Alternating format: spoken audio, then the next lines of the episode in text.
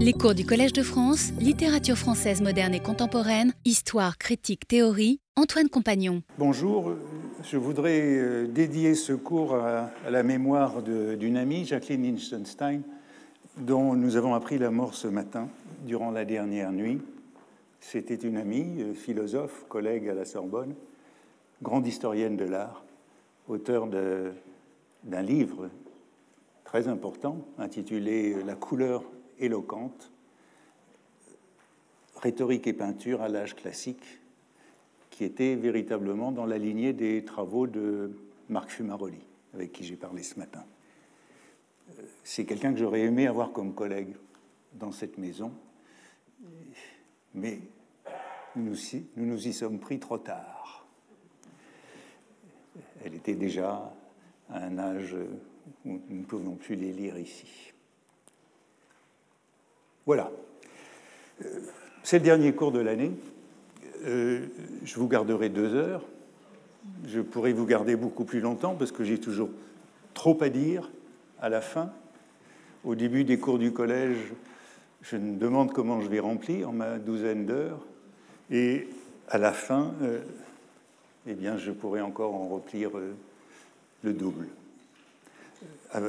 dimanche, à l'Assemblée des professeurs, un des un de mes collègues m'a demandé Est-ce vrai ce que tu as dit au premier cours que tu ne sais pas de semaine en semaine ce que tu feras la prochaine fois?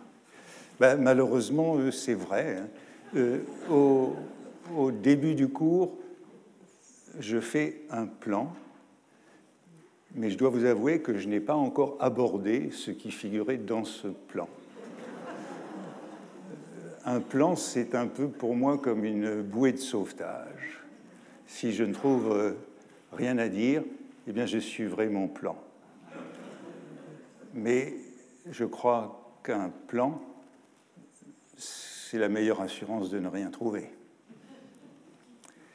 C'est donc après coup que je me dis ce que j'ai voulu faire et je comprends maintenant que euh, pendant 12 heures, j'aurais parlé de Proust essayiste, c'est-à-dire des rapports compliqués de Proust et du savoir, de Proust et de l'érudition, euh, du chemin difficile que Proust cherche entre la position du philologue, qu'il désapprouve, et celle du journaliste, qu'il désapprouve également. J'avais annoncé qu'un jour je parlerai de Musil et de l'essayisme selon Musil. Et eh bien, ça n'aura pas lieu puisque le temps ne le permettra pas.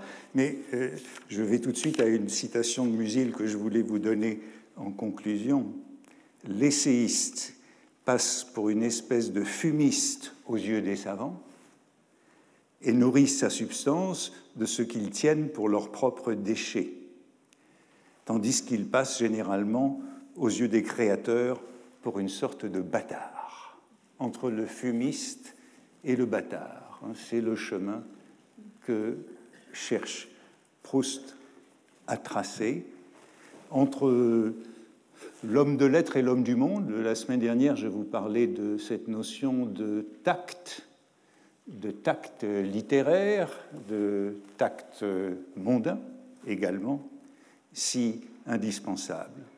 Et comme je le fais le plus souvent, je voudrais repartir aujourd'hui d'une petite chose, d'un petit détail, puisque c'est souvent ce que j'ai fait euh, dans ce cours. Euh, je dirais une mousse, une petite mousse, et voir où cela peut nous mener. Je partirai d'une lettre qui nous montre à la fois combien Proust est au courant des savoirs, des lectures, de la culture. On ne sait jamais très bien comment, si c'est par une tradition orale, par une tradition familiale ou par des lectures, et ce qu'il en fait. Cette lettre, elle est adressée à Madame de Brandt, aristocrate, la tante de Robert de Montesquieu. Et il se trouve qu'elle nous reconduit à Royer-Collard dont j'ai parlé à différentes reprises et qui est un personnage qui m'a j'ai envie de dire toujours fasciné, et euh, qui est au fond de cette culture de Proust. C'est une référence importante et pour Sainte-Beuve et pour Proust, et on l'a déjà rencontré à différentes reprises. La lettre date du 1er septembre 1897. Proust est à Kreuznach avec sa mère en villégiature et ce sera l'occasion de fureter à partir d'un mot euh, curieux de là où ça nous mènera et des prises que nous trouverons au passage. Voici le passage de la lettre. Quant aux mots, à mon âge on relit, je suppose qu'ils en ont parlé avant que Proust parte à Kreuznach ou qu'ils ont écrit à ce sujet, il n'est pas de C fleuri, mais d'un autre de ces noms à trait d'union, ce qui vous a trompé. Vous savez, France dit si spirituellement ce trait d'union, cette particule des démocraties, mais de Royer Collard. Joli mot aujourd'hui auquel le temps a donné tout son prix en jetant l'oubli sur les circonstances qui le provoquèrent. Il fut prononcé au contraire dans un accès de colère boudeuse, d'entêtement sectaire et étroit, qui n'est pas des plus sympathiques. Vigny, se présentant à l'Académie française, on en parlait la semaine dernière, alla faire la visite obligée à Royer-Collard. Il fut reçu de la façon la plus hargneuse et finit par se fâcher et demander à Royer-Collard s'il avait jamais lu ses livres. À mon âge, monsieur, on ne lit plus, on relit, fut la réponse qu'il put tirer de ce vieillard amer. On dirait euh, que la lettre de Proust est elle-même un peu cuistre, hein. cette mise au point du jeune homme non titré à cette grande dame, jeune homme de 26 ans, à cet aristocrate de 55 ans. Pour C. Fleury, l'excellent Philippe Kolb, je ne veux jamais dire rien contre Philippe Kolb, l'éditeur de la correspondance de Proust, euh, éditeur considérable, mais il dit en note Champfleury, ce qui n'a pas beaucoup de sens. Au vu du commentaire sur le trait d'union, hein, Champfleury euh, n'a jamais pris de trait d'union. C'est le pseudonyme de euh, Jules François Husson, et il a été question de lui dans mes cours précédents. Champfleury, c'est l'inventeur du réalisme, le promoteur du réalisme que voici caricaturé par Nadar, vous vous souvenez, en chiffonnier. Hein, belle, euh, j'en ai parlé à propos du chiffonnier, et vous avez pu revoir cette belle caricature à l'exposition Nadar de la Bibliothèque nationale de France qui vient de se terminer. Non, je ne pense pas qu'il s'agisse de Champfleury. Euh, je ne sais pas, Françoise Lerich est là, qui fait la nouvelle édition de la correspondance de Proust électronique, euh, changera la note. Il s'agit évidemment de Cuvillier-Fleury.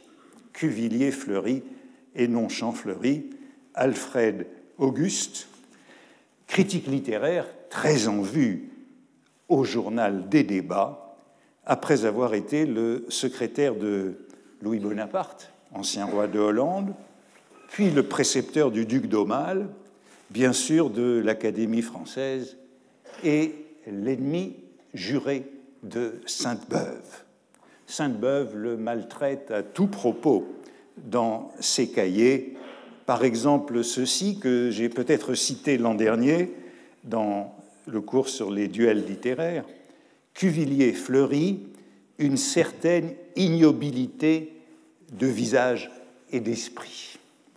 Il a le visage et peut-être l'esprit d'un laquais, ou du moins d'un cuistre.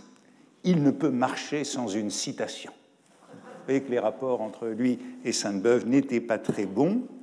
Et en effet, c'est Cuvillier Fleury, ici aussi photographié par l'atelier de Nadar, qui a écrit l'article contre Sainte-Beuve lorsque Sainte-Beuve s'est ralliée au Second Empire, le fameux article intitulé Regret euh, en 1852. C'est Cuvillier-Fleury qui a été chargé par les orléanistes de descendre Sainte-Beuve. Il y a un journal intime de Cuvillier-Fleury très intéressant préfacé par le duc d'Aumale. Proust ne le mentionne jamais, ni dans son roman, ni dans les lettres que nous connaissons, mais il sait très bien ce que représente Cuvillier-Fleury et politiquement, c'est l'orléanisme pur et littérairement l'académisme. Il le cite dans un brouillon, c'est dans le cahier 4, où ce sont les deux sœurs de la grand-mère qui interrompent les anecdotes de Swann lors du dîner de Combray, au tout début de Combray. Euh, elles sont ennuyées, le grand-père euh, fait parler Swann sur la société du duc de Breuil qu'il fréquente, et il est censé être interrompu, Swann, par les deux tantes, et dans ce brouillon, vous pouvez lire ceci, une anecdote sur la société du duc de Breuil leur paraissait si ennuyeuse qu'elles interrompaient immédiatement pour dire qu'elles avaient rencontré une jeune Suédoise pauvre qui leur avait donné sur l'organisation des sociétés coopératives dans son pays des détails, tout ce qu'il y a de plus intéressant, ou un vieux monsieur qui avait parfaitement bien connu, nourri, Dupré, Cuvier Fleury, et qui était également tout ce qu'il y a de plus intéressant. Cuvier Fleury ramenait donc à ce bavardage euh, qui empêche Swann de parler de ce qui intéresse le grand-père. D'abord quelques mots sur cette euh, particule des démocraties hein, dont il est question dans cette lettre. Dans la même lettre à Madame de Brandt, Proust lui annonce la parution de l'Orme du Mail. Parution, pardon, de la suite de l'Orme du Mail. L'Orme du Mail, c'est le premier volume de l'histoire contemporaine d'Anatole France, et il lui dit que le prochain volume s'appellera Le mannequin d'osier, qui paraîtra dans les mois suivants. En effet, dans Le mannequin d'osier, euh, il y a un personnage, tout le monde a lu, le mannequin d'osier, personnage qui s'appelle Worms Clavelin, le préfet, le préfet Worms Clavelin, euh, qui est en effet l'incarnation de cette nouvelle France, hein, la France républicaine, franc-maçonne, qui est portée par ces noms en particules et qui s'oppose à la vieille aristocratie. Je cite euh, le, euh, le, mannequin d'Osier, et monsieur le préfet Worms-Clavelin, lui-même si peu fanatique, tenait le général Cartier de Chalmot pour dangereux le général Cartier de Chalmot, avec euh, sa particule aristocratique, c'est la vieille France. Worms-Clavelin, c'est la nouvelle France. Euh, il y a une opposition tout à fait caractéristique entre particules et traits d'union pour désigner les deux France. Mais je ne crois pas que la formule soit d'Anatole France. En tout cas, on ne la trouve pas chez lui. Et voici ce qu'on trouve dans la presse contemporaine euh, dans la vie parisienne, dans les mêmes mois. C'est les anecdotes parisiennes. Euh, récemment, au cours d'un rapport, un conseiller d'État, parlant d'un de ces Worms clavelins dont M. Anatole France vient d'immortaliser le type, disait le trait d'union, cette particule des démocraties. Ce n'est donc pas Anatole France, mais un conseiller d'État faisant allusion à Anatole France. Et de manière très intéressante, le terme est repris dans un article de Léon Blum, article anonyme de la Revue Blanche en 1898. C'est un article sur les lois contre le terrorisme, les lois scélérates contre, suscitées par le terrorisme à Paris euh, dans les années 93-94. C'est un article non signé hein, d'Anatole France, puisqu'il est au Conseil d'État, il ne signe pas, il signe un juriste. L'article est intitulé Comment ont été faites les lois scélérates? Et voici le passage. Euh, c'est alors que la brutalité commença. Au début de la séance du 23 juillet 1894, pour ces lois scélérates, M. Charles Dupuis, qui ne portait pas encore le trait d'union, cette particule des démocraties. Alors, euh, on songe évidemment à tous ces hommes politiques de la Troisième République qui avaient introduit le trait d'union dans leur nom. Charles Dupuis, lorsqu'il est président du Conseil, succède à Casimir Perrier. La famille prend le trait d'union euh, depuis la mort de Casimir Perrier, le premier. Et Casimir Perrier lui succédera d'ailleurs. On songe évidemment à Félix Faure, dont il a été question il y a quelques semaines lors de l'exposé sur les, carnets de signature hein, d'Evelyne Bloch-Dano. Et je lui faisais remarquer que la petite Antoinette, euh, en 1884, écrivait déjà dans son cahier de signature Antoinette Félix Trédignon Fort, alors que son père n'était encore qu'un jeune député de 40 ans et un sous-secrétaire d'État aux colonies. Ces traits d'union se répandent dans la nouvelle, chez les nouvelles couches qui prennent le pouvoir. Proust est très sensible à cette dimension sociologique de l'onomastique contemporaine. Vous vous souvenez du double N des Simonet, la famille Simonet qui est très fière de son double N. Même ce nom de Simonet que j'avais déjà entendu sur la plage, si on m'avait demandé de l'écrire, je l'aurais orthographié avec deux N, ne me doutant pas de l'importance que cette famille attachait à n'en posséder qu'un seul. Au fur et à mesure que l'on descend dans l'échelle sociale, le snobisme s'accroche à des riens qui ne sont peut-être pas plus nuls que les distinctions de l'aristocratie, mais qui, plus obscurs, plus particuliers à chacun, surprenant davantage. Il y a beaucoup de réflexions chez Proust sur l'onomastique et notamment sur le trait d'union. En voici une dans Sodome et Gomorre. Un jour, à l'enterrement d'un guermante, un homme remarquable placé à côté de moi me montra un monsieur élancé et pourvu d'une jolie figure. De tous les guermantes, me dit mon voisin, celui-là est le plus inouï, le plus singulier. C'est le frère du duc. Je lui répondis imprudemment qu'il se trompait, que ce monsieur, sans parenté aucune avec les guermantes, s'appelait Fournier Sarlevès. L'homme remarquable me tourna le dos et ne m'a plus jamais salué depuis. Vous voyez qu'on est très sensible à la distinction du trait d'union et de la particule. Et il faudrait citer tous les pataquès des Verdurins dans l'utilisation de la particule, comme celui-ci. Quand tous les invités furent partis, Madame Verdurin dit à son mari As-tu remarqué comme Swann a ri d'un rire niais quand nous avons parlé de Madame la Trémoille.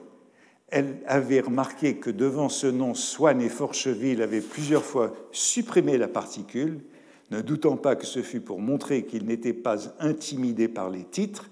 Elle souhaitait d'imiter leur fierté, mais n'avait pas bien saisi par quelle forme grammaticale elle se traduisait. Aussi sa vicieuse façon de parler l'emportant sur son intransigeance républicaine, elle disait encore les de la Trémoille, ou plutôt avec une abréviation en usage dans les paroles des chansons de café-concert et les légendes des caricaturistes et qui dissimulaient le de, les de la Trémouille. Mais elle se rattrapait en disant Madame la Trémouille.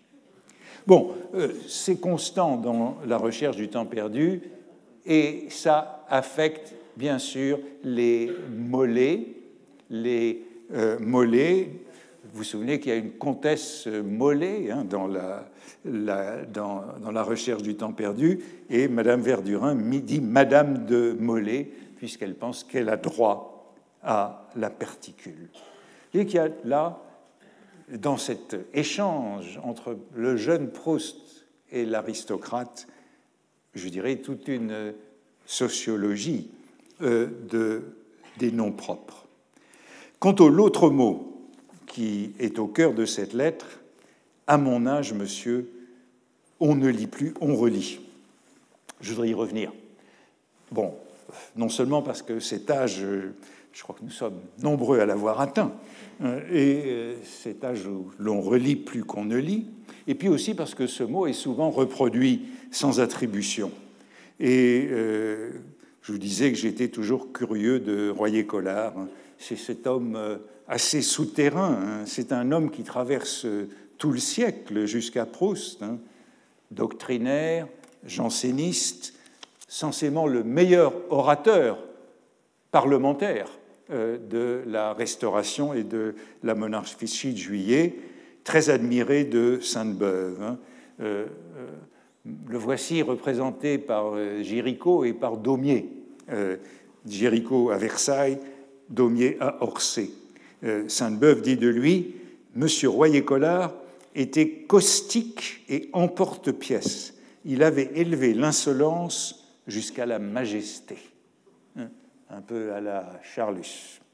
Monsieur Royer-Collard avait un nez, un menton, un sourcil si prononcé que c'était drôle par moments. Il avait presque une trogne, bien perçue par Daumier. Au moral également. Euh, ou encore, voici ce que disait Sainte-Beuve, il avait de ces insolences superbes. En cela, il obéissait surtout à sa tournure d'esprit et à sa verve irrésistible, très épigrammatique et sarcastique, sous forme hautaine. Un jour à la Chambre, dans un groupe où il était, il avait dit un mot contre la popularité. Monsieur Mauguin, qui était présent, lui dit de cet air riant Mais vous-même, monsieur Royer-Collard, vous avez eu votre moment de popularité De la popularité, répliqua le terrible rabroueur. J'espère que non, monsieur, mais peut-être un peu de considération. Et chaque syllabe était accentuée avec lenteur, etc. C'est donc lui, l'auteur de cet À mon âge, monsieur, on ne lit plus, on relit. Et euh, Philippe Kolb pense que la formule vient de Sainte-Beuve, là encore. Et je ne suis pas tout à fait sûr non plus. Il renvoie en note à un passage de l'histoire de la Restauration de Vielle-Castel. Euh, j'en ai déjà parlé, euh, j'ai parlé du chapitre sur Royer-Collard, où Sainte-Beuve imagine cette statue à double face, Royer-Collard et Danton, comme Aristophane et Sophocle. Et voici ce que dit Sainte-Beuve dans ce petit chapitre sur Royer-Collard, c'est lui qui, à un célèbre candidat pour l'Académie, euh, qui s'étonnait d'apprendre de sa bouche qu'il n'eût pas lu ses ouvrages, fit cette réponse qui a couru et qui court encore Je ne lis pas, monsieur, je relis. Et puis, une fois que Vigny sera mort, euh, eh bien, Sainte-Beuve ajoute cette note dans le volume Le comte Alfred de Vigny, note qui ne figurait bien entendu pas dans l'article.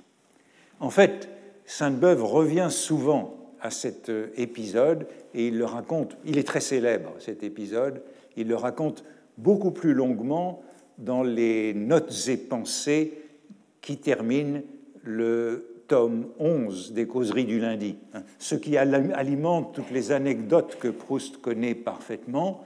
Et là, il entre dans beaucoup plus de détails et je vais sauter des passages, mais il dit à propos de la candidature académique de M. de Vigny, on a beaucoup parlé aussi de la réception que lui fit M. Royer-Collard. Hein, j'ai parlé de cette réception la semaine dernière euh, et de la manière dont Mollet l'avait traité.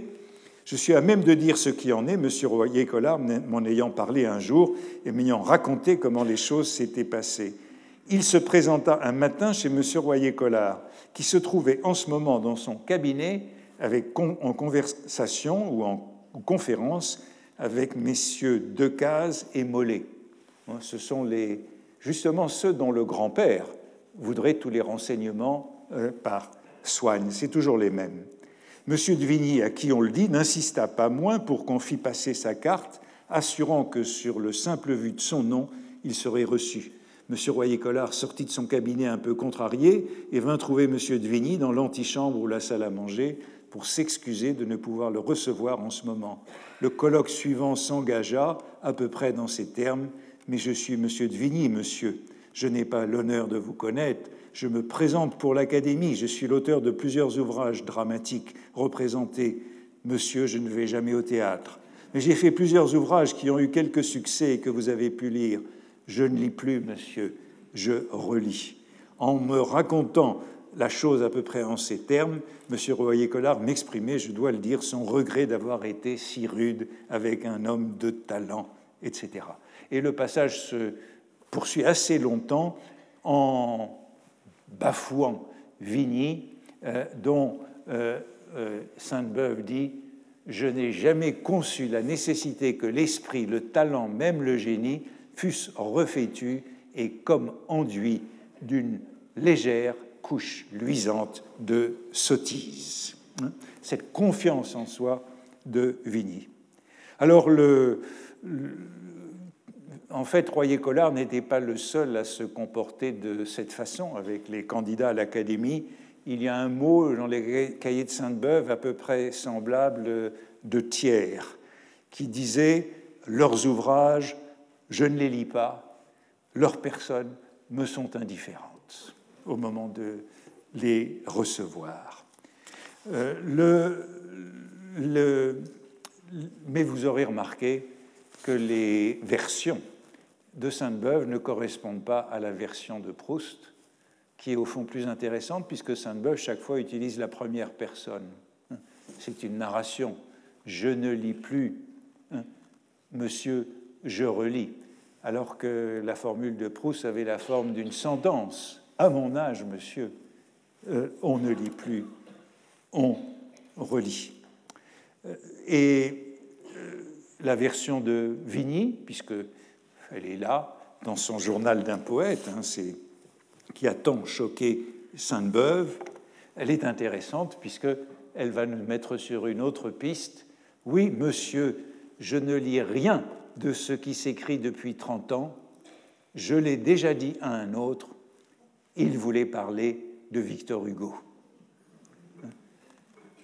Dès lors, monsieur, comment pouvez-vous donner votre voix si ce n'est d'après l'opinion d'un autre Je la donne, je la donne, etc. Euh, mais nous découvrons ici que la formule a en effet été utilisée au moins deux fois et que c'était d'abord Hugo qui avait été reçu de la sorte, le premier destinataire, selon une tradition qui est euh, peut-être plus solide, puisqu'on trouvera dans les récits, en effet, la troisième personne. La voici, dans un livre sur Hugo. Royer-Collard avait voté pour Hugo, c'était au moins la deuxième fois. Aussi s'étonne-t-on de lire dans une lettre datée du 1er avril 1840 et adressée par M. Xavier Doudan, hugophobe et potinier, à Madame la baronne de Stahl, on a causé de l'Institut de M. Royer-Collard qui disait à M. Victor Hugo, venant de lui demander sa voix, Monsieur, on ne lit plus à mon âge, on relit. Avec la note, Xavier Doudan, Mélanges et lettres, tome 3, page 58. C'est dans un livre du début du XXe euh, siècle sur Hugo, et euh, c'est ça qui m'a mis sur la piste de ce Doudan, auquel je crois aucun Proustien ne s'est jamais intéressé, et qui est pourtant cité à plusieurs reprises dans la recherche du temps perdu. Je l'ai cité dans les dernières semaines sans m'être encore beaucoup intéressé à lui, et vous allez voir pourquoi, je l'espère. C'est un personnage intéressant puisque je crois, c'est un peu ce que je voudrais montrer, mais je peux déjà vous l'annoncer, qu'il est un peu le prototype du célibataire de l'art, auquel Proust prête tellement attention, puisque c'est ce qu'il faut à tout prix éviter de rester un célibataire de l'art. Il est devenu à ce point inconnu qu'ici on l'appelle Xavier parce qu'il signe X Doudan, comme je vous l'avais mis dans, son, dans le frontispice, et que on a oublié qu'il s'appelait Jiménez, étrange prénom pour euh, un petit bourgeois français Jiménez Doudan. Et voilà la lettre de cette Jiménez Doudan qui est citée dans ce passage dans les lettres de Doudan, publiées après sa mort par son meilleur ami, qui n'était autre que Cuvier Fleury, dont il était question tout à l'heure. Voici la lettre. Nous avons dîné chez Madame du Parquet avec Monsieur Lebrun. De quoi avons-nous parlé? Mais en vérité, pas beaucoup de politique. La vivacité des derniers jours a laissé une grande fatigue. On a causé de l'Institut, de Monsieur Royer-Collard, qui disait à Monsieur Victor Hugo venant lui demander sa voix Monsieur, on ne lit plus à mon âge, on relit. Du mérite de Monsieur Cousin comme écrivain, Monsieur de Breuil et Albert le tenant pour un peu parent des grands prosateurs du XVIIe siècle, vous pensez bien que M. Villemain n'a pu être oublié après ce nom de cousin. Ce sont comme les siamois de la gloire. Puis est venu l'éloge de M. Pasquier, comme homme littéraire et instruit. J'ai demandé pour lui une place à l'Académie française. Alors vint un éloge de M. Mollet par M. Lebrun. Vous savez toutes mes nouvelles littéraires. nous trouvons là, nous trouvons là la liste de tous les noms propres que Madame de Villeparisis cite constamment dans cette lettre du milieu Breuil. Lebrun, Lebrun, sur lequel je reviendrai, plusieurs fois cité dans la recherche, euh, euh, cousin euh, Villemain, bien sûr, Pasquier, qui sera élu à l'Académie française en 1842, Mollet, qui vient d'être élu en 1840. Et cette lettre est du 1er avril 1840. Proust cite donc l'anecdote dans les termes exacts de cette lettre relative à Victor Hugo et non à Vigny, mais en y associant Vigny, avec euh, la frappe de la formule, hein, la frappe de la sentence. Or, qui était ce Doudan euh, Il figure dans la recherche du temps perdu, mais je crois qu'on ne s'est jamais beaucoup intéressé à lui, disais-je. Euh, Madame de Villeparisis, dans À l'ombre des jeunes filles en fleurs, l'oppose aux écrivains mal élevés, ces écrivains malotrus qui ne savent pas se tenir en société. Elle dit que elle, oppose à ses écrivains une société pareille à celle où l'on vit fleurir l'esprit d'un Doudan, d'un monsieur de Rémusat, pour ne pas dire d'une Beau-Sergent, d'un Joubert, d'une Sévigné. Le voilà en tête d'une magnifique série que ce Doudan que voici. En tête d'une magnifique série Rémusat, Beau-Sergent. Beau-Sergent, c'est l'auteur de Mémoires imaginaires dans la recherche du temps perdu, euh, Joubert et Sévigné. Euh, la lettre euh, qui figure là, de Doudan à Saint-Marc Girardin, qui était un autre de ses amis critiques contemporains, elle est en vente chez eBay, si elle vous intéresse. en tout cas, vous voyez qu'il est à la tête des hommes d'esprit opposés aux écrivains par euh, Madame de Villeparisis. Et puis, dans Les jeunes filles en fleurs, euh, non, ça c'est dans Les jeunes filles en fleurs, beaucoup plus loin, dans le côté de Guermantes, euh, dans La matinée chez Madame de Villeparisis, Madame de Villeparisis parle de Schlegel, Auguste Schlegel. Et elle dit Je l'ai rencontré à Breuil, où ma tante Cordélia, Cordélia, c'est la maréchale de Castellane, dont je parlais la semaine dernière, hein. Cordélia Greffeuil. Hein. Euh, c'est la maîtresse de Mollet, de Chateaubriand et d'Horace Vernet. Hein. Euh, où euh, ma tante Cordélia m'avait amené, je me rappelle très bien que M. Lebrun, M. de Salvandy, M. Doudan le faisait parler sur les fleurs. Salvandi, Lebrun, Doudan. Vous retrouvez toujours les mêmes noms et les fleurs. Les fleurs. J'essaierai de parler, si j'ai le temps, tout à l'heure de la de la botanique. Tous ces hommes d'esprit, en particulier les célibataires de l'art, sont des botanistes. Ils herborisent.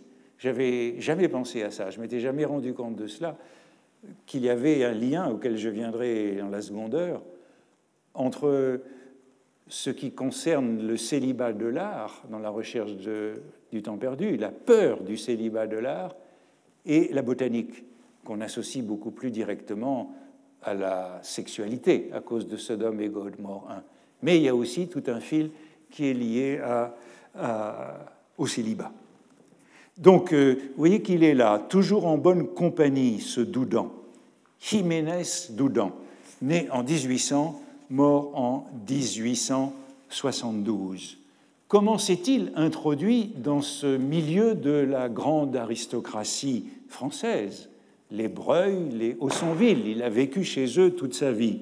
Eh bien, parce qu'il a été le précepteur du dernier fils de Madame de Staël, puis des enfants du duc de Breuil il faudrait parler des précepteurs. Là non plus, je ne m'étais pas rendu compte de l'importance des précepteurs dans le XIXe siècle et de ce lien qui était fait ainsi entre la petite bourgeoisie. Ben, on connaît le rouge et le noir, bien sûr, mais bien au-delà du rouge et le noir, à travers tout le siècle, le précepteur comme euh, truchement entre la petite bourgeoisie et la grande aristocratie.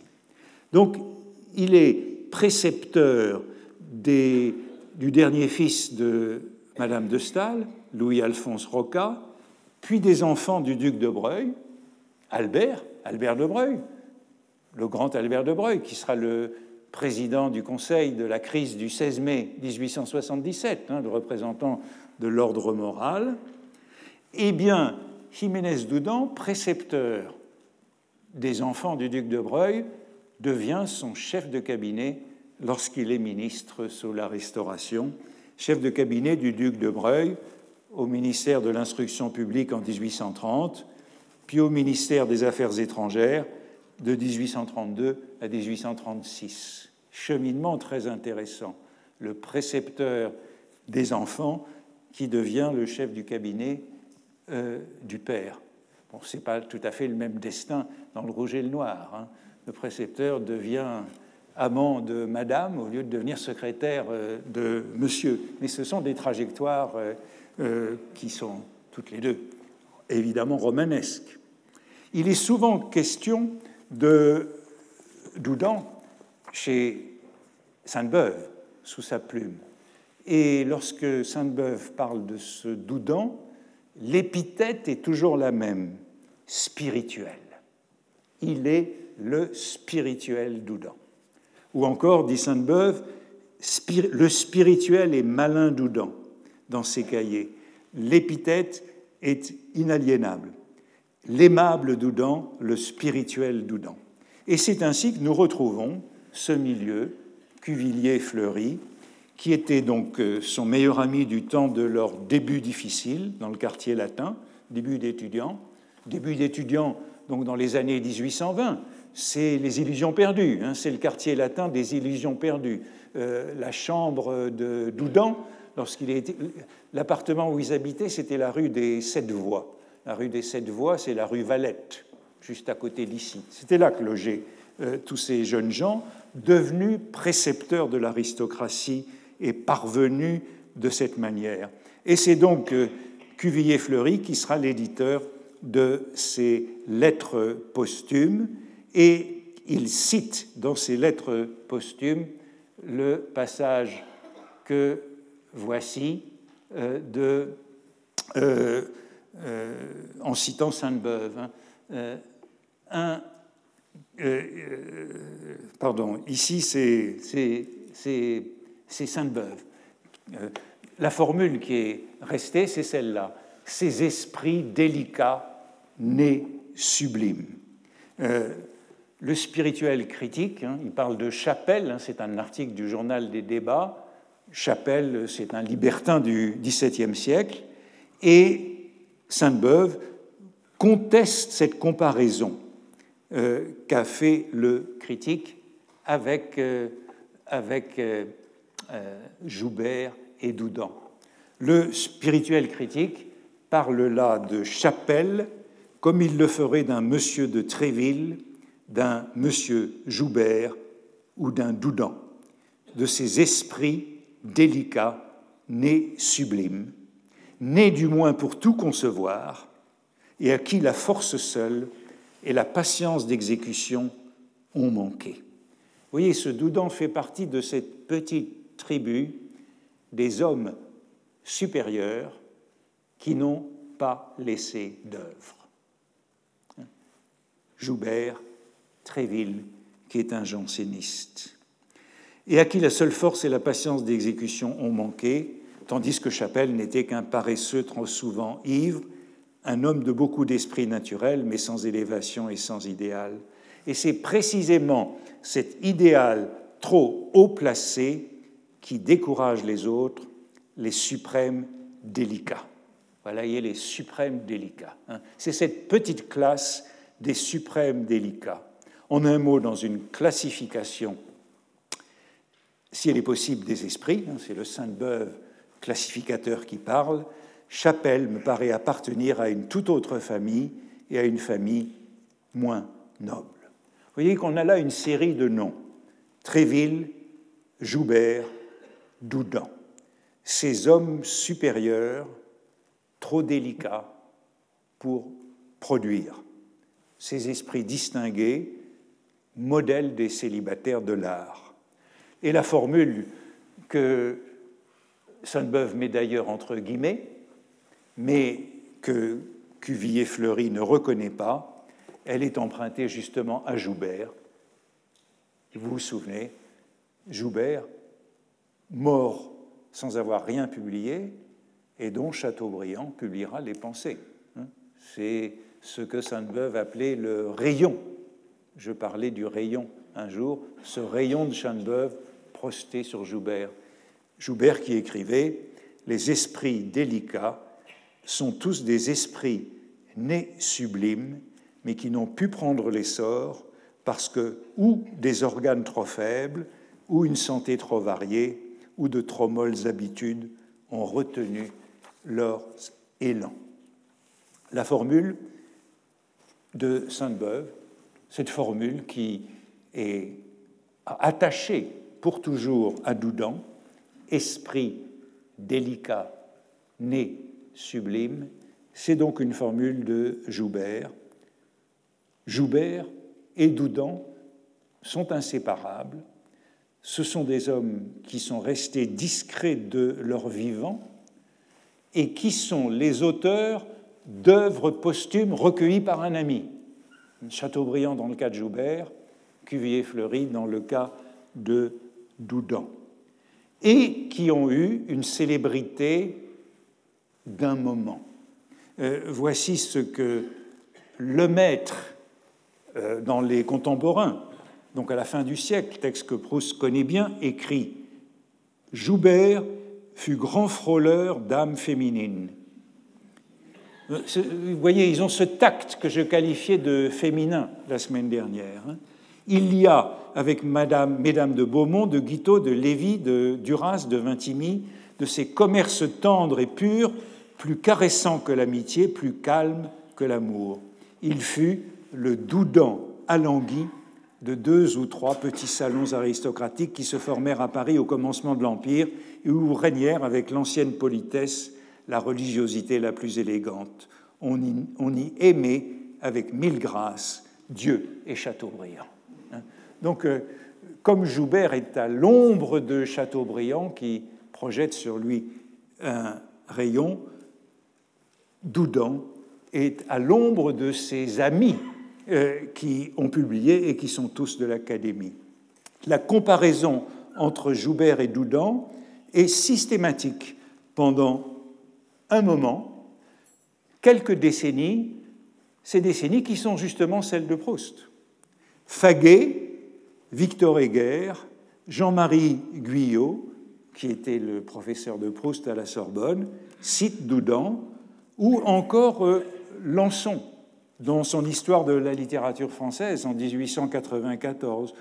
Doudan dit-il, est l'auteur des plus belles lettres de société du XIXe siècle et c'est un des meilleurs moralistes que nous ayons eus en ce siècle. Puis c'est fini. Doudan a été une comète qui est passée dans le ciel littéraire des années 1870 à 1900, 1910. Euh, il est le modèle de ce thème majeur de l'essayisme chez Proust, celui de la procrastination. Au fond, il est, tous disent, il est le meilleur d'entre nous. Hein. Il est le meilleur d'entre nous, mais il n'a rien publié. Alors je reviens à cette lettre euh, euh, de Doudan du 1er avril 1840 qui raconte ce dîner chez Madame du Parquet. Madame du Parquet, c'est d'ailleurs elle qui éditera les lettres de Doudan après sa mort dans cette publication posthume. Vous voyez qu'il est tout le contraire de ce que Sainte-Beuve appelait, je le citais il y a quelques semaines, les stampomanes, hein, les maniaques de la publication.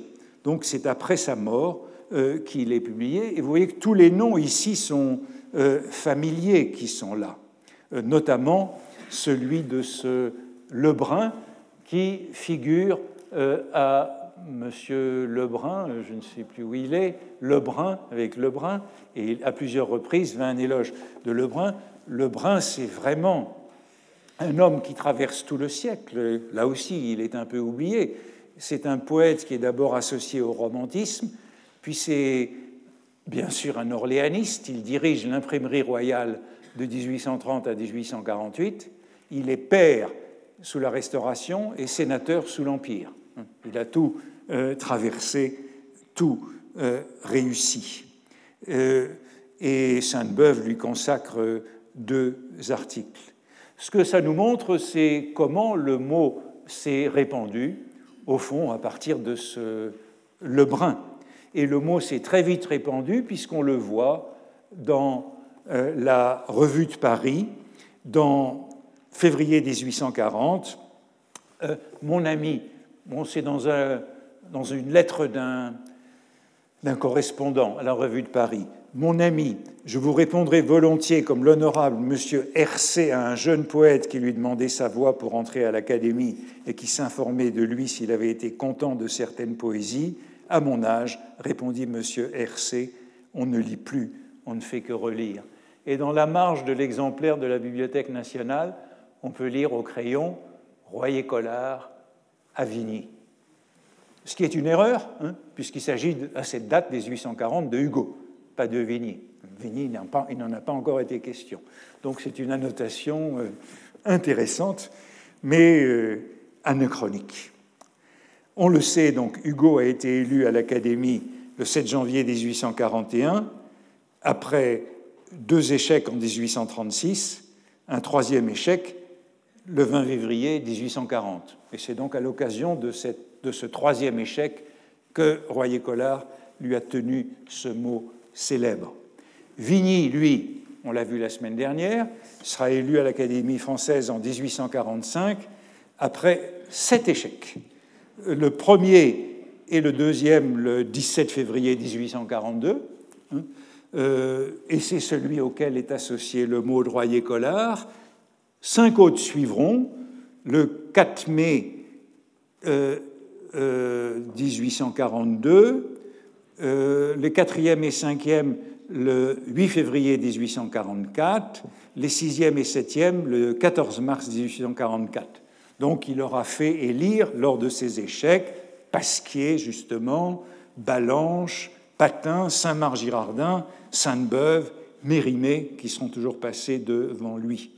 Et enfin, on peut donc supposer, mais c'est ce qui est confirmé, c'est que Royer-Collard aurait dit ce mot à Hugo en février 1840 et puis à Vigny deux ans plus tard en février 1842. C'est un mot ailé, c'est un mot qui circule beaucoup et le voici dans la notice qui suit la mort de Royer-Collard.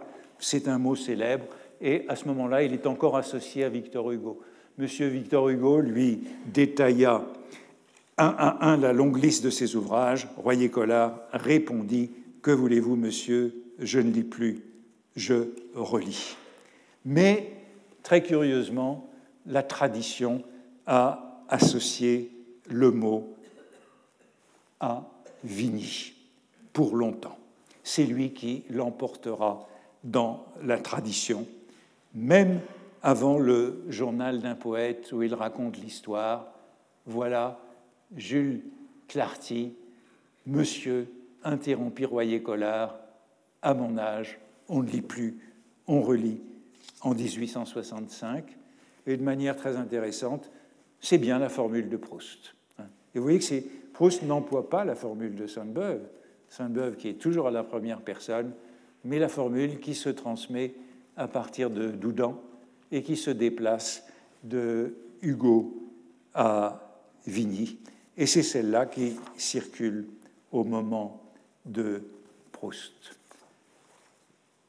En passant, vous pouvez voir l'utilisation du mot cravate autoritaire, ce qui, me semble-t-il, explique une énigme que je vous avais montrée il y a quelques semaines dans le carnéen sur ces cravates qui figuraient en marge du carnéen de Proust et qui me laissaient perplexe. Épingle de cravate, désir supérieur. J'ai trouvé à plusieurs reprises, j'en citerai une autre occurrence tout à l'heure, le mot cravate pour désigner cette sorte de superbe, d'insolence de quant à soi du doctrinaire. Je voudrais continuer en traquant l'aimable Doudan ou le spirituel Doudan dans la recherche du temps perdu, mais je m'aperçois que j'ai gagné du temps et que je passe déjà à ma deuxième leçon, c'est ce que j'espérais. Donc je commence la deuxième heure et vous voyez le titre que j'ai donné à cette deuxième heure, Tu Jiménez Eris, en souvenir du cours que j'avais appelé il y a quelques leçons euh, Tu euh, Marcellus Eris. Vous vous en souvenez, Tu Marcellus Eris, c'était le, vers de Virgile qui désigne à la fois une malédiction, tu mourras, le jeune Marcellus, mais c'est en même temps une intronisation, et dans tout le XIXe siècle français, ce vers désigne l'intronisation du jeune poète. Son sens est retourné. Je ne reviens pas à cette leçon, mais vous voyez que le tout Jiménez Iris, c'est la malédiction qui m'intéresse. Continuez donc de traquer ce, cet antitype, cet esprit délicat, né sublime, qui est vraiment le sceptique distingué, l'anti-modèle du narrateur proustien. Et je crois que on peut ainsi repérer l'importance de, souterraine de ce précepteur devenu l'homme de compagnie d'une grande famille aristocrate, conversationniste distingué, essayiste en chambre. Et de la même façon, je voudrais repartir d'une mousse, d'une mousse. C'est une note énigmatique du carnéen. Enfin, ici, dans le frontispice, vous avez Doudan, Cuvillier-Fleury et le duc de Breuil, Victor de Breuil. Une note énigmatique du carnéen, au folio 27 recto. Salon Bénière, à propos de Sainte-Beuve, Monsieur de Breuil, qui a de l'esprit sous son mérite. Je dirais, si vous vous plaisez à retrouver une vieille édition, etc. Pourquoi cette expression de Sainte-Beuve intéresse-t-elle Proust? Alors on sait, on l'a déjà vu, que ces salons Bénière euh, c'est là que Baudelaire, que, pardon, que Proust situe euh, l'esprit malicieux de la conversation qu'il impute à Sainte-Beuve. Dans les salons baignières, comme chez Sainte-Beuve, on montre les ridicules. Et Proust a lu donc toujours dans les notes et pensées de Sainte-Beuve, à la fin du tome 11 des causeries du lundi, Monsieur de Breuil, qui a de l'esprit sous son mérite, disait en parlant des chansons de Béranger C'est bien, c'est dommage que ce soit obscur. Ou encore, il a su porter l'obscurité dans la chanson. Euh, la première notation dans le cahier vert, hein, les notes et pensées de Sainte-Beuve viennent de ces cahiers, et comme souvent, euh, il édulcore les expressions dans ces cahiers, dans ces notes. Dans le cahier vert, on lisait, au lieu de qui a de l'esprit sous son mérite, qui a plus d'esprit qu'il n'en a l'air. Mais euh, Sainte-Beuve s'est corrigé. Alors de qui s'agit-il? Ben, Il s'agit donc du, il s'agit donc du duc de Breuil, grand libéral, hein, père de France, qui a épousé Albertine de Staël, la fille de Madame de Staël, et qui est donc l'un des grands libéraux de la Restauration et de la monarchie de Juillet, défenseur de la liberté de la presse, lié aux doctrinaires, Royer-Collard, Guizot, Barante. Et, euh, je le disais, ministre euh, sous la monarchie de Juillet de l'instruction publique, puis surtout des affaires étrangères de 32 à 36, et président du Conseil en 1835-1836.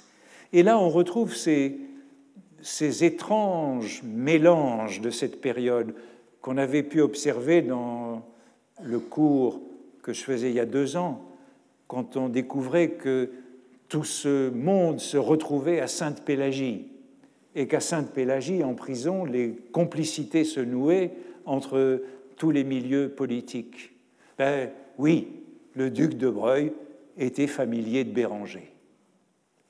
Il était familier de Béranger alors qu'il a fait voter en 1819 la loi sur la répression des crimes et délits par la voie de la presse.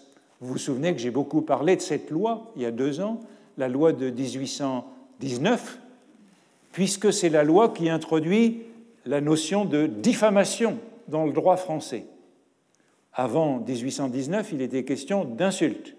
La loi introduit la diffamation, j'en ai parlé il y a deux ans, parce que justement, cette loi, eh bien,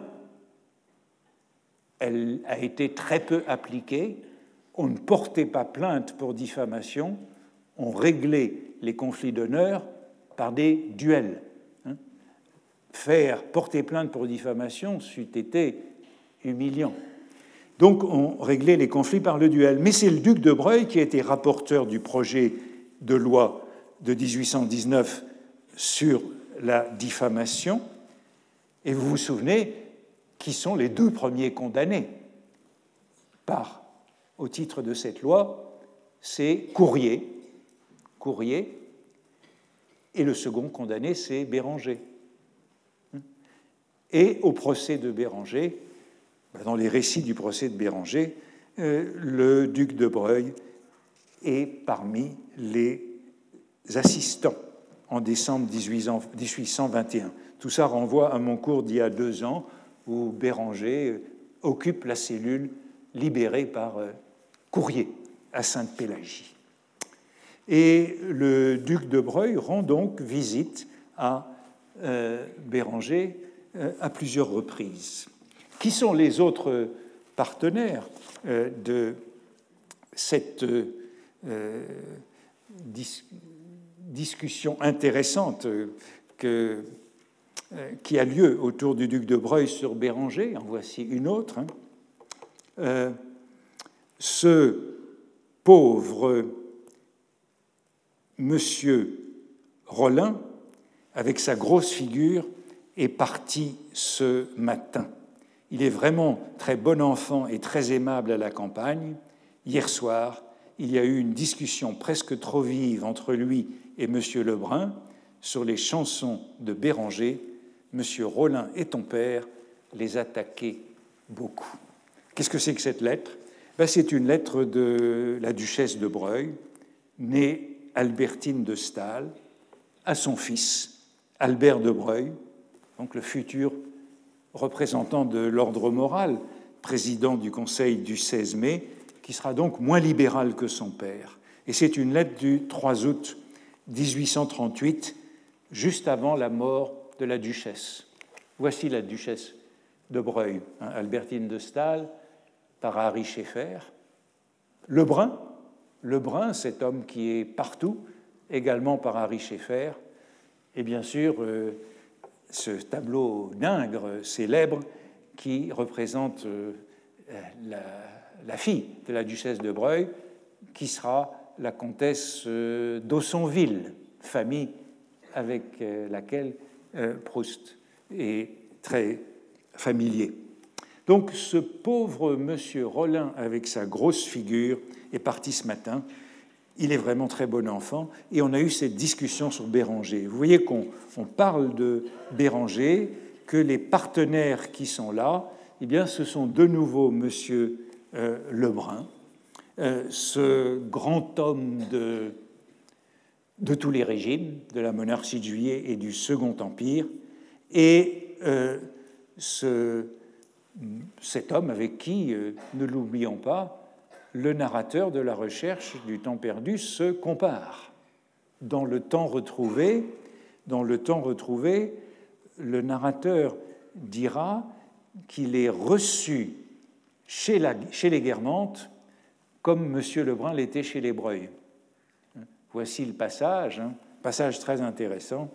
Si le nom d'Aussonville s'éteint avec le représentant actuel de cette maison, il tirera peut-être son illustration de descente de Madame de Staël, alors qu'avant la Révolution, M. d'Aussonville, l'un des premiers seigneurs du royaume, tirait vanité auprès de M. de Breuil de ne pas connaître le père de Madame de Staël et de ne pas pouvoir plus le présenter que M. de Breuil ne pouvait le présenter lui-même, ne se doutant guère que leur fils épouserait un jour l'un la fille, l'autre la petite fille de l'auteur de Corinne. Cette façon de raconter les tourbillons, les métamorphoses du monde.